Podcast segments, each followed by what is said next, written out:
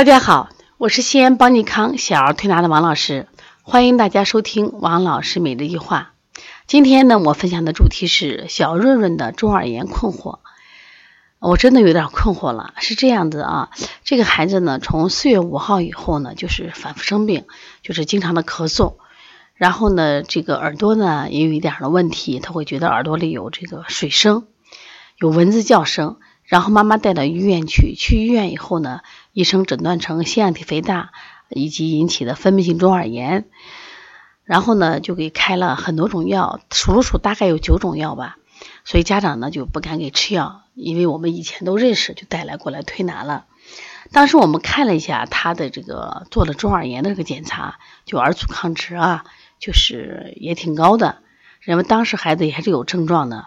当时我们也没让他吃药啊，第一次没让他吃药就进行了这种推拿，推拿以后他就挺好的，就是呃是原来睡觉偶尔打呼噜，他因为也不是特别重，后来呼噜也不打了，咳嗽呢有清晨起来的咳嗽还有点，但也不严重，而且这个孩子精神状态特别特别好，气色也特别好，然后我们就调一段时间，我觉得也没有太多的问题了，然后这个小孩呢，呃说话听力我们也测试，用这个声音很小。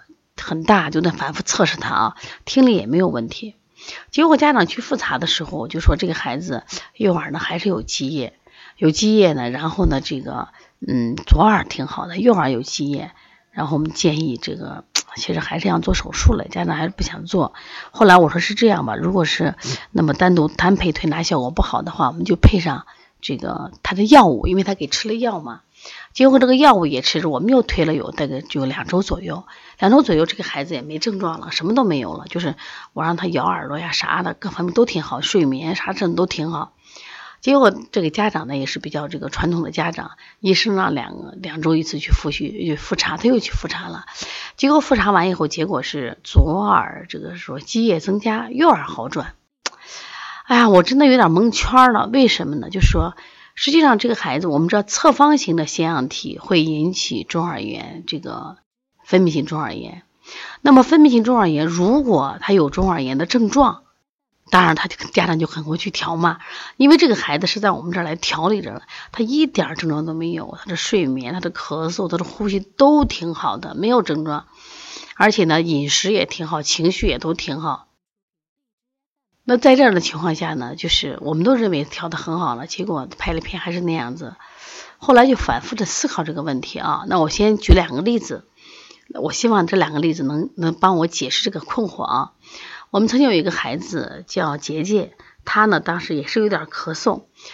咳嗽一个月了，结果到医院去检查，查出来支原体就是它的感染值很很高，一般感染就大一大于六十四就算高了。结果这个孩子是一二八零，就一比二一比一二八零。那么一二八零什么概念？就在支原体的感染里面属于世界最高值了，高的不得了了。那么因此医生就说立即住院，你这很危险。结果这个家长因为太了解自己的孩子，觉得不重，觉得我说他是咳，但是他也不重啊。所以家长没有采用这个做住手做住院的这个决定，然后到我们这儿来推拿了一次。推拿一次以后，他说他自己也很忙，呃，然后回家自己推。但是我有点担心，因为值很高嘛。我说那你就注意一点吧，多观察。如果一旦加重，赶紧送医院。结果后来妈妈说，我压根就没去医院，就是按你给我的方法就这样推推好了。当时其实我觉得真惊奇，因为那个值特别高，但他真的推好了。这是一件事啊，那第二件事，当时我们有个小然然，他发烧了，当时血常规检查值是二十一万，白细胞二十一万，白细胞二十一万，在西医里面它是脓毒症，那需要立即住院的，十七以上的我们都认为都挺重了，是吧？结果他二十一万，妈妈说我没事儿，我觉得他就昨天吃多了引起的感冒，这妈妈的认为，我也是一样，因为懂点西医吧就害怕，你不懂还不知道，你懂点西医那么高的值，你来推拿把娃伤了怎么办？结果也是推了一次，后来妈妈再没来，我就问他，他说好了。所以这两件事给我一个什么启发？为什么在这里讲？就这两件事呢？其实孩子的值很高，但他症状很轻，其实值就是值而已了。大家听懂我的意思了吗？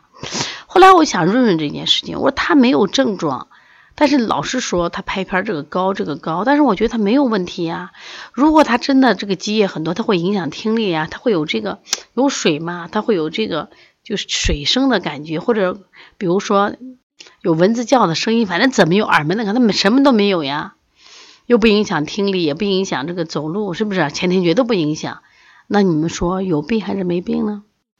所以我没有听到很多，比如说老的这个就是中医啊、西医大夫说，有的人一辈子带着肌瘤，一辈子带着女性啊，女性的子宫肌瘤一带着肌瘤，但是她相安无事；有的人可能带着癌症、带着肿瘤，一辈子他可能也相安无事。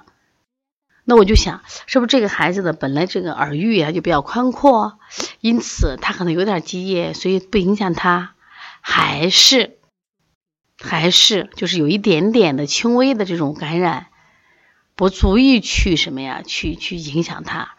但是因为医生拍片的老师说多。所以，我现在这个问题，这这就是让我困惑的啊！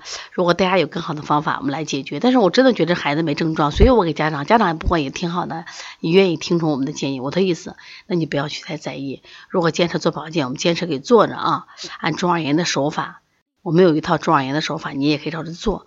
但是呢，我现在想的意思就是说，就这个案例，想告诉大家，有些时候可能就是症状而已，这个孩子并不会引起他的病变。所以他以前虽然有，他是引起症状了，而现在呢，真的是很好了，因为他也不是急性病。比如说我们我这个朋友，他是什么心脏的主动脉夹层有一个血瘤，他也没症状，但是医生说一旦发作就要命了。但是你这个中耳炎这块呢，因为他没有这种伤害，因为他听力我反复吃他听力，他都没有问题。我说话声音很小，他都能听见，那说明什么？当然我们也多观察吧。